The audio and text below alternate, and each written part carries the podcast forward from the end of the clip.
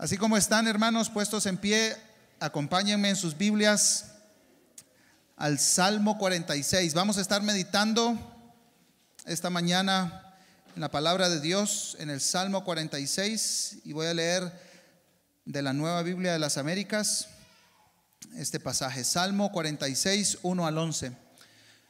Dice la palabra de Dios, Dios es nuestro refugio y fortaleza nuestro pronto auxilio en las tribulaciones. Por tanto, no temeremos aunque la tierra sufra cambios y aunque los montes se deslicen al fondo de los mares, aunque bramen y se agiten sus aguas, aunque tiemblen los montes con creciente enojo. Hay un río cuyas corrientes alegran la ciudad de Dios, las moradas santas del Altísimo. Dios está en medio de ella no será sacudida. Dios la ayudará al romper el alba. Bramaron las naciones, se tambalearon los reinos. Dio él su voz y la tierra se derritió. El Señor de los ejércitos está con nosotros. Nuestro baluarte es el Dios de Jacob. Vengan y contemplen las obras del Señor que ha hecho asolamientos en la tierra, que hace cesar las guerras hasta los confines de la tierra, quiebra el arco, parte la lanza y quema los carros en el fuego. Estén quietos y sepan que yo soy Dios. Exaltado seré entre las naciones, exaltado seré en la tierra. El Señor de los ejércitos está con nosotros. Nuestro baluarte es el Dios de Jacob. Oremos, Padre. Ahora que abrimos tu palabra y nos exponemos a ella, Señor, pedimos humildad, corazones de carne, corazones sensibles, Señor. Usa a nuestro hermano Justin para exponer la verdad de tu palabra, para la bendición de tu pueblo y la gloria de tu nombre y tu Hijo Jesucristo por sobre todas las cosas. Te lo pedimos en el nombre de Cristo Jesús. Amén. Pueden tomar su lugar. Hoy es el primer domingo de 2022. Eh, estamos fuera de serie en cuanto a lo que estamos predicando. Terminamos Adviento hace unos días y el próximo domingo, solo para picarles un cachito el interés, vamos a empezar una nueva serie em, que creemos que se llama em, No desperdicies tu cuerpo. Y, y la idea realmente es haciéndonos esta pregunta, ¿qué rol bíblicamente o antropológicamente juega el cuerpo? En, nuestra espiritualidad. Eh, como evangélicos no solemos tener una teología muy robusta del cuerpo. Sabemos que los católicos se persinan, se hincan, el, cuerpo está muy involucrado en eh, los actos litúrgicos. Nosotros los evangélicos solemos pensar que lo único espiritual es nuestra alma y el cuerpo, a ver qué le pasa algún día. Entonces, em, pero si no tengo cuidado, voy a empezar a predicar de eso y eso es el próximo domingo. Así que Em, esa serie vamos a empezar el próximo domingo. Vamos a predicar este año también eh, el Sermón del Monte y algunas otras cosas. Pero hoy estamos fuera de serie y nosotros hemos apartado en Iglesia Reforma el primer domingo del año para hablar acerca del tema de la oración. Em, una de las cosas más fascinantes de ser extranjero en Guatemala es aprenderse uno los chapinismos. Déjenme decirle, el guatemalteco es increíblemente creativo. Em, solo, y, una de las palabras que se me ha quedado muy grabado últimamente, lo escucho a cada rato por la cantidad de usos que el chapín le da, es la palabra tranquilo. ¿Se han dado cuenta? ¿Cómo estás? Tranquilo. ¿Cómo, pasa, ¿Cómo pasar el año nuevo? Tranquilo. ¿Cómo está el tráfico? Tranquilo.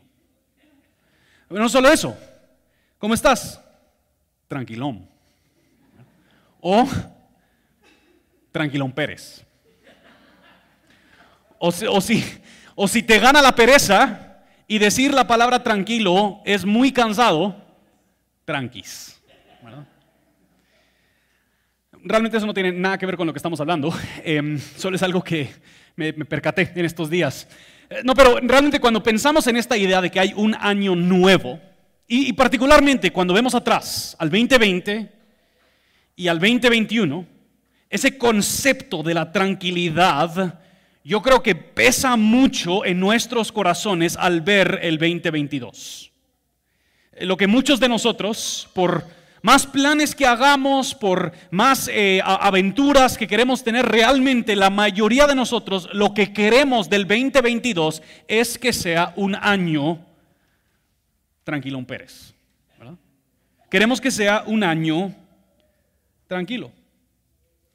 Eh, la tranquilidad es una de las virtudes principales que muchos de nosotros perseguimos. Esta idea de un estado armonioso y pacífico donde nada afana, nada genera ansiedad, preocupaciones quedan atrás y siempre estamos internamente en un estado de tranquilidad perfecta. Queremos al ver el 2022 un año predecible un año donde los planes que hacemos logramos ejecutarlas. Eh, que las cosas caminan como deberían, que no hay grandes sorpresas, que no hay mucho caos, un año tranquilo. Y lo interesante es cuando la mayoría de nosotros pensamos en la tranquilidad, a menudo la tranquilidad viene muy ligada a nuestras circunstancias. A lo que la mayoría de nosotros nos referimos cuando decimos que queremos un día tranquilo o un año tranquilo es queremos circunstancias que no generen mucha incomodidad. Queremos circunstancias que sean tranquilas, pacíficas. No queremos circunstancias caóticas y solemos suponer entonces que el caos es el opuesto a la tranquilidad. Que la tranquilidad es una cosa y el caos es otra cosa. Pero las escrituras es sumamente interesante. Las escrituras jamás ligan nuestra paz que encontramos en el Señor con nuestras circunstancias de vida. Al contrario, uno de los mensajes más fuertes de las escrituras es que nosotros podemos tener tranquilidad, podemos tener paz independiente de lo que sean nuestras circunstancias. Y yo no sé para ti, pero eso es para mí de enorme consuelo al empezar un año. Porque yo, tal vez tenés tú alguna información que yo no tengo. Yo no tengo idea de lo que viene en 2022. Podemos titularle lo que querramos al año.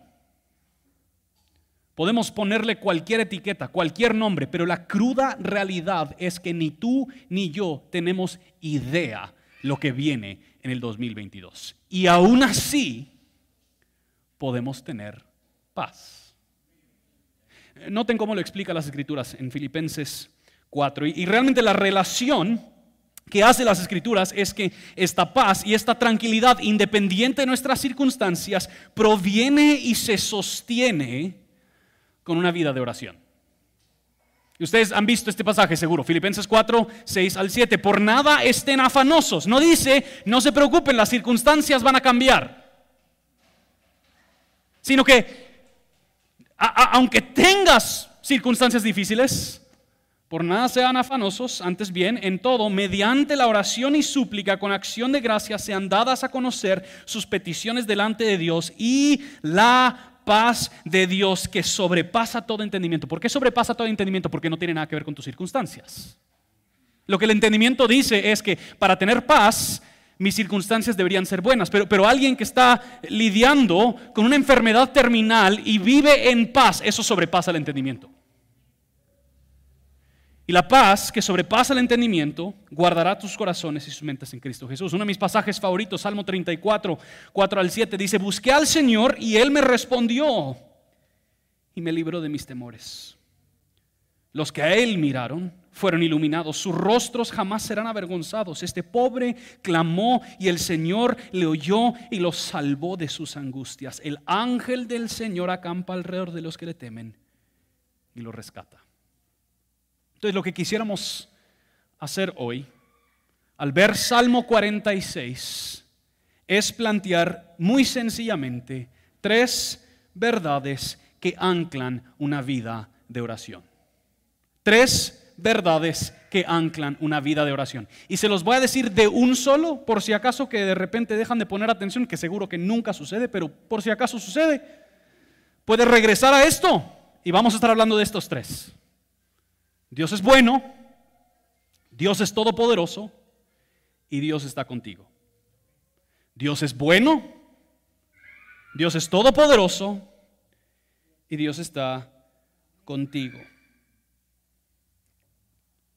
A menudo la carencia de oración en nuestra vida se debe a que dudamos o ignoramos estas tres verdades. Vamos a empezar en versículo 1. El salmista, famosamente, tal vez todos han escuchado este salmo, Dios es nuestro refugio y fortaleza, nuestro pronto auxilio en las tribulaciones. En este primer versículo vemos todos los conceptos que el autor va a destacar en el resto de los versículos. Él está enfatizando en este primer versículo un aspecto del poder de Dios, de la capacidad de Dios. Y a la vez Él está afirmando un aspecto del carácter de Dios o su disposición de poner a trabajar su poder al favor de aquellos que lo buscan.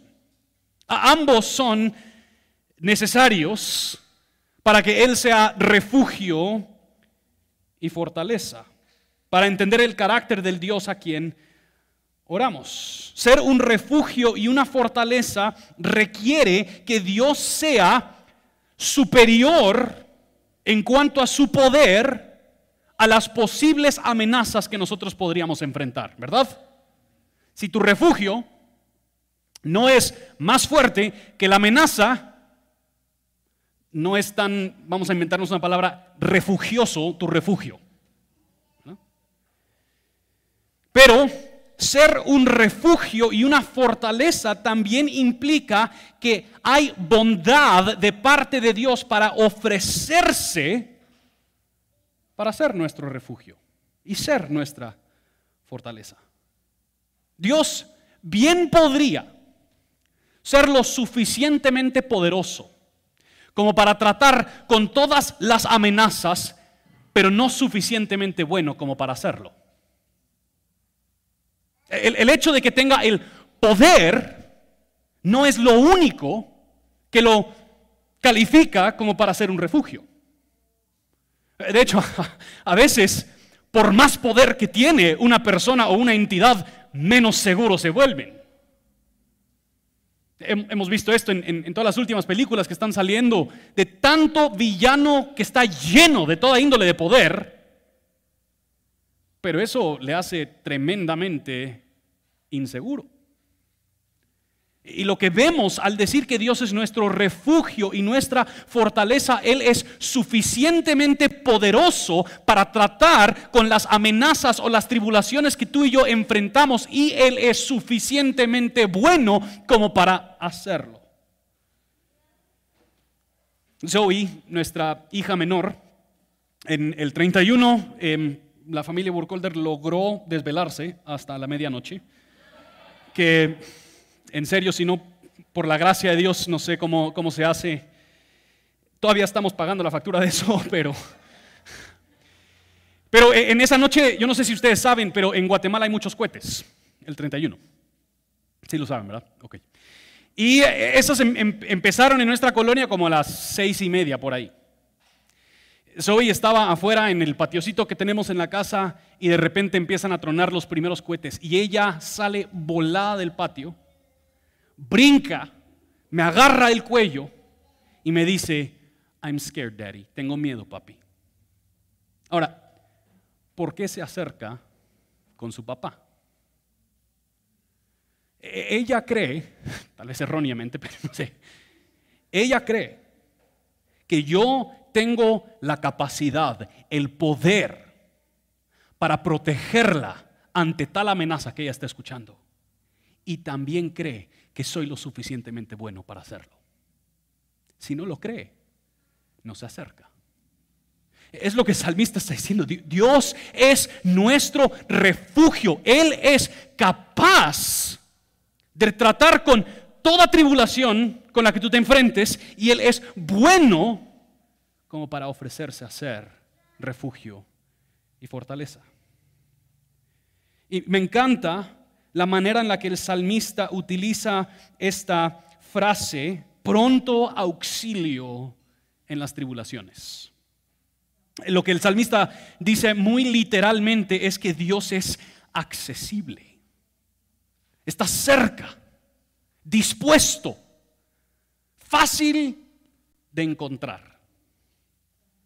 O sea que esto significa que en las tribulaciones la oración no es un gran juego de escondite cósmico. Dios, ¿no ves lo que estoy pasando? ¿Dónde estás? Al, al, contrario, lo que el salmista está diciendo es que allí, en medio de la tribulación, no tienes que tú pasar por un, sinfín de, de, pasos o rituales para acceder a la presencia de Dios, sino que en el momento de tribulación, en el momento del sufrimiento, Dios está allí, presente, disponible, obrando y gobernando sobre tu situación y Él está consolando, instruyendo y sosteniendo tu vida en Él, si lo ves o no. Él no dice, podrá hacerlo lo es. Es pronto auxilio en tribulación. Ahora lo hemos mencionado antes, puede ser que Él no responda ante tu tribulación como tú quieres. Pero eso no significa que Él no está obrando. No significa que Él no está presente. Esta idea de que Dios es un pronto auxilio no es un chiste oscuro del universo. A lo largo de las escrituras somos invitados por Dios a acercarnos. Él mismo nos invita a pedir socorro, a pedir su ayuda y Él está cerca, presente, dispuesto y listo para ayudar. Dios es todopoderoso, puede y es bueno, es pronto auxilio. Y una vida que carece de oración suele menospreciar o el poder de Dios o la bondad de Dios. Paul Miller, en su excelente libro Una vida de oración, si no lo has leído, léanlo, dice que uno de los obstáculos principales a la oración es el cinismo.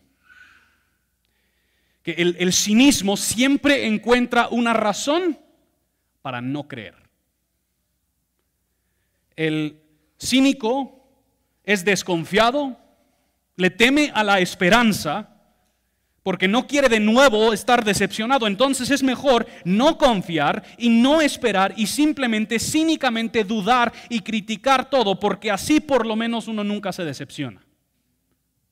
E-, el cínico hasta quizás ora y Dios le responde. Pero la actitud del cínico es, pero probablemente iba a suceder de todos modos.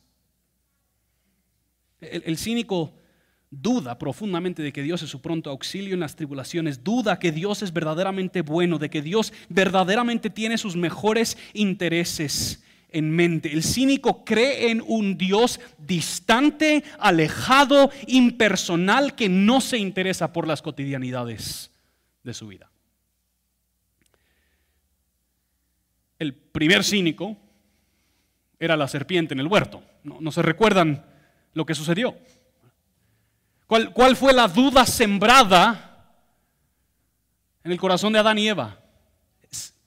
¿Será que Dios realmente es confiable? ¿Será que, lo que Él te dijo realmente es así?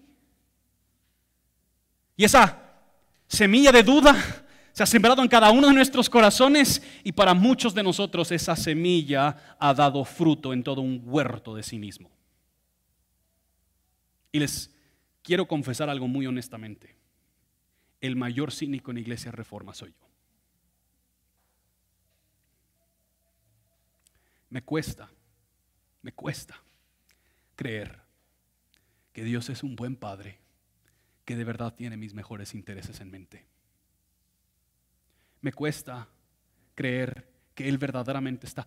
Yo sé que Él es poderoso. Yo confío en que Él, sí, amó, salvó, redimió, me justificó. Yo creo todas esas cosas. Pero, pero a, a, nivel muy profundo en mi corazón me es más fácil suponer eso ha de haber sido algún tecnicismo. Yo entré desapercibido. Pero la imagen que las escrituras nos plantean de Dios es que Él es nuestro refugio y fortaleza, pronto auxilio en las tribulaciones. Entonces yo, tengo que pelear contra el cinismo que nace desde la mentira del huerto y recordarle a mi corazón desconfiado de que Dios verdaderamente es un refugio seguro, una fortaleza segura, un pronto auxilio en tribulación. Dios es bueno, Dios es todopoderoso y está contigo. Les prometo que no nos vamos a tardar tanto tiempo en todos los versículos de Salmo 46, solo para por los que ya están con hambre del almuerzo. Versículo 2 y 3. Por tanto, no temeremos, aunque la tierra sufra cambios, aunque los montes se deslicen al fondo de los mares, aunque bramen y se agiten sus aguas, aunque tiemblen los montes con creciente enojo. Ese por tanto es un por tanto muy poderoso. El salmista, enfatiza aquí el poder de Dios sobre lo natural, aunque la tierra pase por profundos cambios, aunque hayan desastres naturales, terremotos, tsunamis, cambio climático, pandemias. El cristiano vive con profunda tranquilidad, sin temer, porque Dios es su refugio y su fortaleza. Nada de esto quiere decir que no nos importa lo que le sucede a la creación. Ah, solo fueron otros montes, ni modo. Creemos obviamente que somos mayordomos de la creación. Lo que el salmista está enfatizando es que hay uno que está sobre encima de aún la creación, gobernando, sosteniendo todo. La razón por la que no tememos lo que le sucede a la creación es porque dependemos y confiamos en aquel que es mayor a la creación. El rugir del mar ni se compara al poder de Dios. Terremotos, grandes erupciones de volcanes, huracanes, pandemias, aunque como seres humanos nos vemos inmensamente impotentes ante tales desastres y amenazas, su poder no es nada ante el creador del universo. Podemos nosotros dormirnos todas las noches y levantarnos y encontrar todas las circunstancias necesarias para nuestra supervivencia. ¿Por qué? Porque Dios ha sostenido, sigue sosteniendo. Versículo 4 al 7. Hay un río cuyas corrientes alegran la ciudad de Dios las moradas santas del Altísimo. Dios está en medio de ella, no será sacudida. Dios la ayudará al romper el alba. Bramaron las naciones, se tambalearon los reinos, dio él su voz y la tierra se derritió. El Señor de los ejércitos está con nosotros. Nuestro baluarte es el Dios de Jacob. La, ciudad de Dios en este pasaje es una metáfora del pueblo de Dios en la presencia de Dios.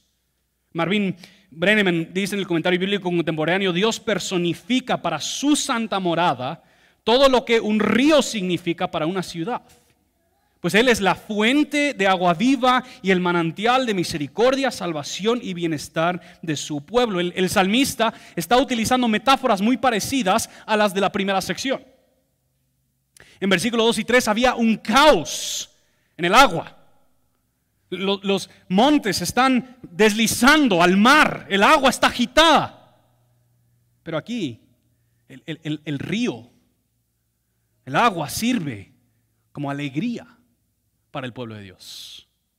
Los, montes y la tierra están profundamente sacudidas y afectadas en versículo 2 y 3, pero, pero en estos versículos vemos una profunda estabilidad en esta ciudad de Dios. Y luego el salmista utiliza las imágenes políticas, nacionales, que aunque bramen las naciones, aunque tambalean los reinos, la ciudad de Dios es segura porque encuentra su refugio en Él. aunque gobiernos humanos puedan ayudarnos en evitar ciertos conflictos, quizás causar otros, ninguno puede producir tranquilidad y paz verdadera, solo el gobierno de Dios. Versículo 8 y 9 lo enfatiza, vengan, contemplen las obras que ha hecho asolamientos en la tierra, hace cesar las guerras, quiebra el arco, parte la lanza y quema los carros en el fuego. E-, el salmista está prometiendo que si, si te encuentras en una situación donde hasta el mundo natural es caótico, aún ahí Dios es tu refugio si estás en medio de crisis política, nacional, internacional, crisis social, aún ahí Dios es tu refugio. Y el autor afirma en versículo 7 y versículo 11, repite la misma frase. La frase que repite es, el Señor de los ejércitos está con nosotros. Nuestro baluarte es el Dios de Jacob. Ese título, Señor de los ejércitos, es un título enorme.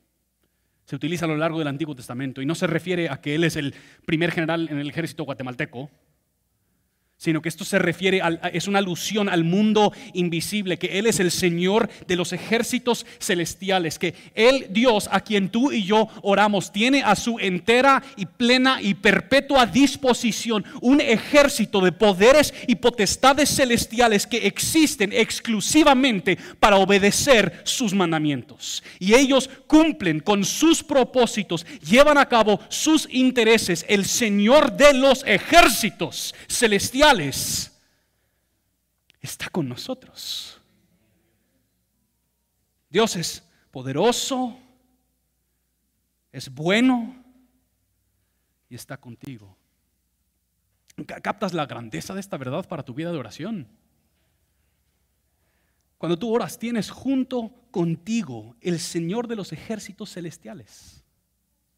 Le estás hablando al único ser todopoderoso y soberano sobre absolutamente todo, que puede levantar los montes del mar, calmar aguas agitadas, saciar anhelos del corazón humano, destruir poderes corruptos, derretir la tierra con su voz y que tiene a su disposición ejércitos completos de ángeles que están a sus órdenes. Y ese Dios que trasciende toda la creación es nuestro refugio y nuestra fortaleza.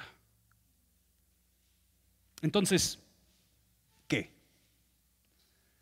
¿Cómo respondemos ante tal verdad? Dios mismo nos dice en versículo 10. Si, si todo esto es cierto, si Dios es así de todopoderoso, si Dios es así de bueno, si Dios está contigo, entonces ¿qué? Dios dice, versículo 10, estén quietos y sepan que yo soy Dios. ¿Saben lo que el salmista está diciendo? Tranquilo. Tranquilo. Y sepan quién es su Dios. Dios está diciendo, sí, sí, sí, sí. El salmista nos está recordando si todo esto es cierto. Estén quietos entonces Suelten sus afanes, sus ansiedades, sus preocupaciones, sus cargas y acérquense al río de agua viva y sacien ahí su sed. Escóndanse en su refugio y en su fortaleza. Esto de estar quieto creo que tiene varias diferentes aplicaciones. En primer lugar, yo creo que se refiere a una tranquilidad interna. Todos saben lo que se siente tener la ruedita del ratoncito dando mil vueltas por hora intentando resolver los problemas grandes del mundo que no son imposibles resolver. Con mi esposa siempre hacemos un poquito el chiste cuando alguien se ha desvelado alguna noche porque está en ese, esa condición mental que simplemente no se apaga la máquina. Siempre uno se lo dice al otro o viceversa. ¿Y eso en qué te ayudó? ¿Qué, solución lograste? Solo levantarnos cansados, usualmente. estar quieto implica que esa ruedita descansa, pero escúchenme, descansar esa ruedita solo es posible si hay la seguridad de que algo o alguien más se va a encargar de aquellas cosas que me afanan. A, menudo hay un montón de movimientos que lo que quieren sí es, es ayudarte a obtener esa tranquilidad. Y, y, por un lado entiendo, yo creo que puede haber gracia común en eso, pero de verdad ya a nivel más panorámico y trascendental, el simplemente vaciar tu cabeza no resuelve nada. A menos de que hay algo o alguien que sigue obrando y trabajando cuando tú no puedes. ¿Se han percatado que pasamos el 30% de la vida noqueados, dormidos? Sí, si resolver los clavos de la vida dependiera de nosotros, somos dramáticamente ineficientes. Pero aún Dios es nuestro refugio y fortaleza, sigue Él. Y a la vez estar quieto es una forma de decir que entendemos claramente quién somos nosotros a comparación de quién es este Dios. Que estar quieto es un reconocimiento que yo no tengo el control. Yo no soy el soberano sobre mi vida, mucho menos sobre la vida de los demás. Yo no soy el que manda, yo no soy el gobierna, el que gobierna, yo simplemente voy a sentarme aquí y estar quieto, tranquilizarme, reconocer mi inmensa impotencia y la enorme grandeza del Dios que es mi refugio y fortaleza. Que estar quieto, en pocas palabras, es decir, deja de depender de ti mismo. Deja de depender de tus fuerzas, de tus habilidades de tu entendimiento y descansa en Dios quien es tu refugio. Una vida de oración, una vida que carece de oración, sí, menosprecia a veces el poder de Dios y la bondad de Dios, subestima la grandeza de Dios. Pero también a veces una vida que carece de oración sobreestima su propia capacidad, su propio poder. Paul Miller dice lo siguiente, si usted no ora, es porque se siente bastante seguro de que el tiempo, el dinero y el talento son lo único que necesita en la vida.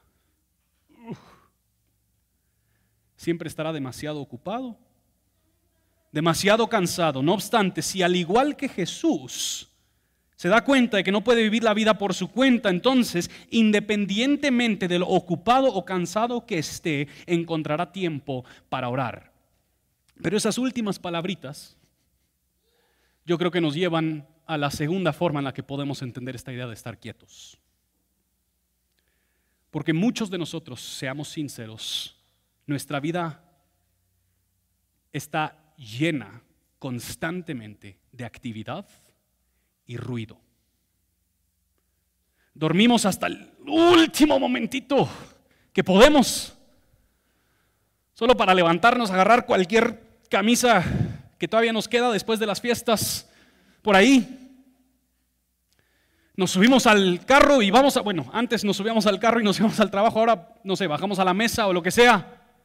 Llegamos a la oficina y la actividad, ¡pum!, empieza mil por hora. Y hacemos y trabajamos y reunimos y llamamos.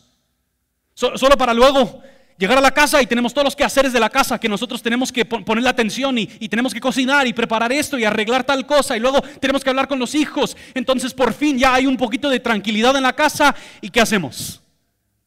Prendemos la tele para ver alguna serie de algo solo para quizás desvelarnos un cachito más de lo que deberíamos, dormirnos y repetir la rutina otra vez el próximo día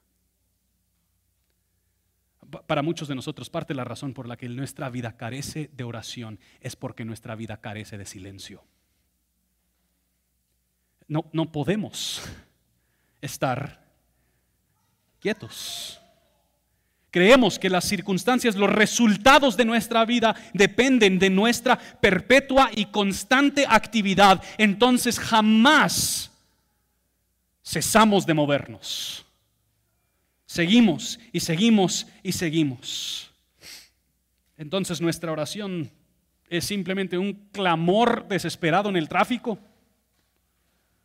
¿O antes del almuerzo? Ahí sí ya nos ponemos muy espirituales y oramos. Porque de verdad sentarnos en silencio y contemplar que Él es nuestro Dios, nuestro refugio y nuestra fortaleza, nos es casi imposible. Llenamos cada minuto sobreestirando nuestro calendario, comprometiéndonos, queriendo complacer a medio mundo porque nos da miedo decir no. Para algunos de ustedes se los digo con profundo amor pastoral. Si quieren cultivar una vida de oración, van a tener que reordenar sus vidas por completo. Willow Creek era una iglesia que tal vez todos han conocido en los noventas, estaba creciendo así de locos. Em, habían muchísimas actividades, muchísimos eventos, muchísimos ministerios, tenían un personal em, asalariado muy grande y ellos estaban a cargo de hacer y hacer y hacer y seguir atrayendo a más y más gente. Y construyeron, sí, una comunidad, un evento, una iglesia muy grande a lo largo del tiempo. John Ortberg es un autor que en ese tiempo él era pastor en esta iglesia. Y él eh, tenía un filósofo, mentor, em, teólogo, que él siempre le hablaba, que se llamaba Dallas Willard. Y John Ortberg, em, en medio de este ajetreo del crecimiento de Willow Creek, le, le, llama a Dallas Willard y se reúnen y él le dice a Dallas Willard, estoy rodeado por el ministerio. Estoy siempre haciendo ministerio, estoy rodeado de la palabra de Dios y de gente que ama la palabra de Dios, pero me estoy muriendo por dentro. ¿Qué puedo hacer? Y dice John Ortberg, dice, dice, hubo una pausa larga.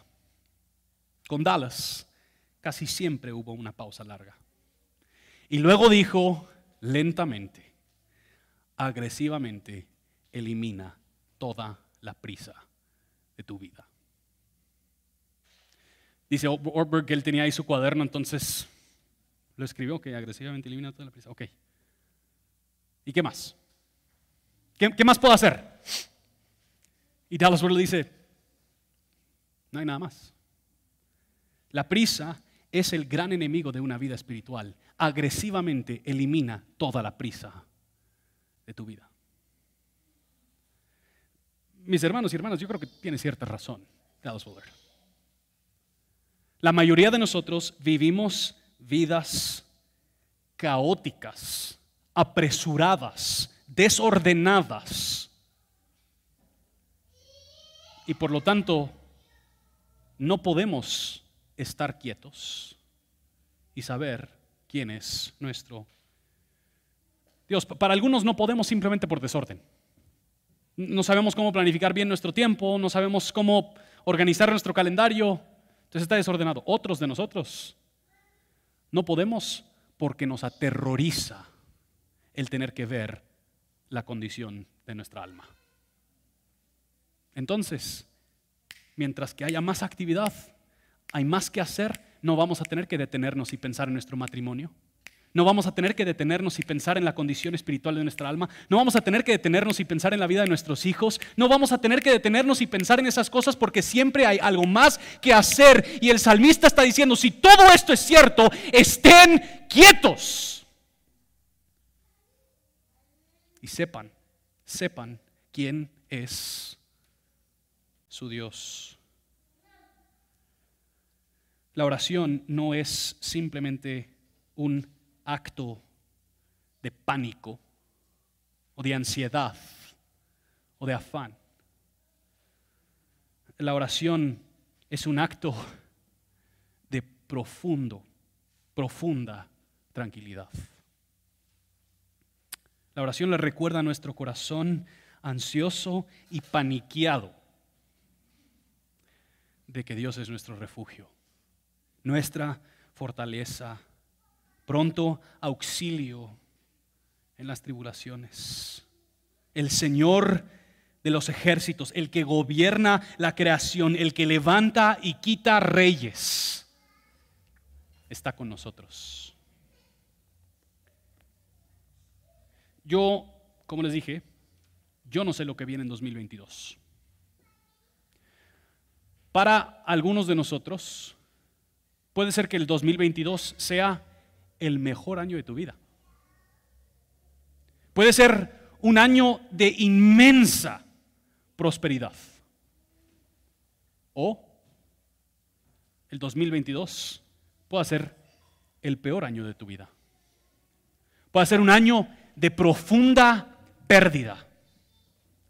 Pero lo que las escrituras nos recuerdan es que tu tranquilidad, tu paz verdadera, no depende de las circunstancias de tu vida, sino que tenemos un refugio seguro, una fortaleza segura. Que Dios es nuestro pronto auxilio. Y seamos sinceros, mis hermanos y hermanas, yo sé que en estas fechas todos nos ponemos un cachito locos. Queremos planificar, queremos hacer, las iglesias salen con unas cosas que decís, a ver de dónde vino eso.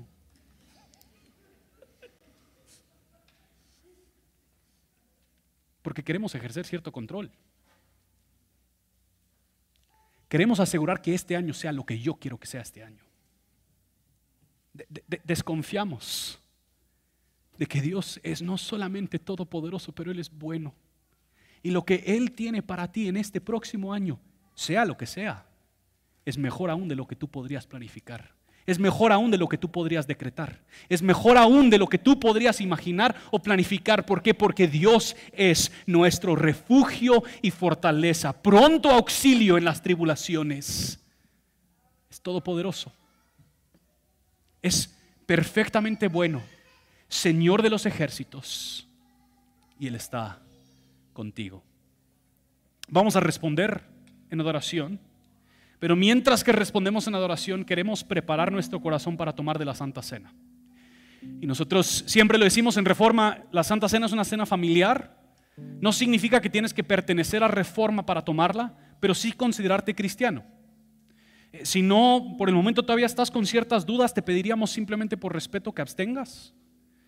Y a la vez, no queremos tomar esta cena em, livianamente o ligeramente. Queremos tomarlo con la serenidad que merece y eso significa evaluar nuestro propio corazón y, confesar al Señor nuestro pecado, preparándonos así para recibir de los elementos de la Santa Cena. El equipo puede pasar adelante para repartir y vamos a responder.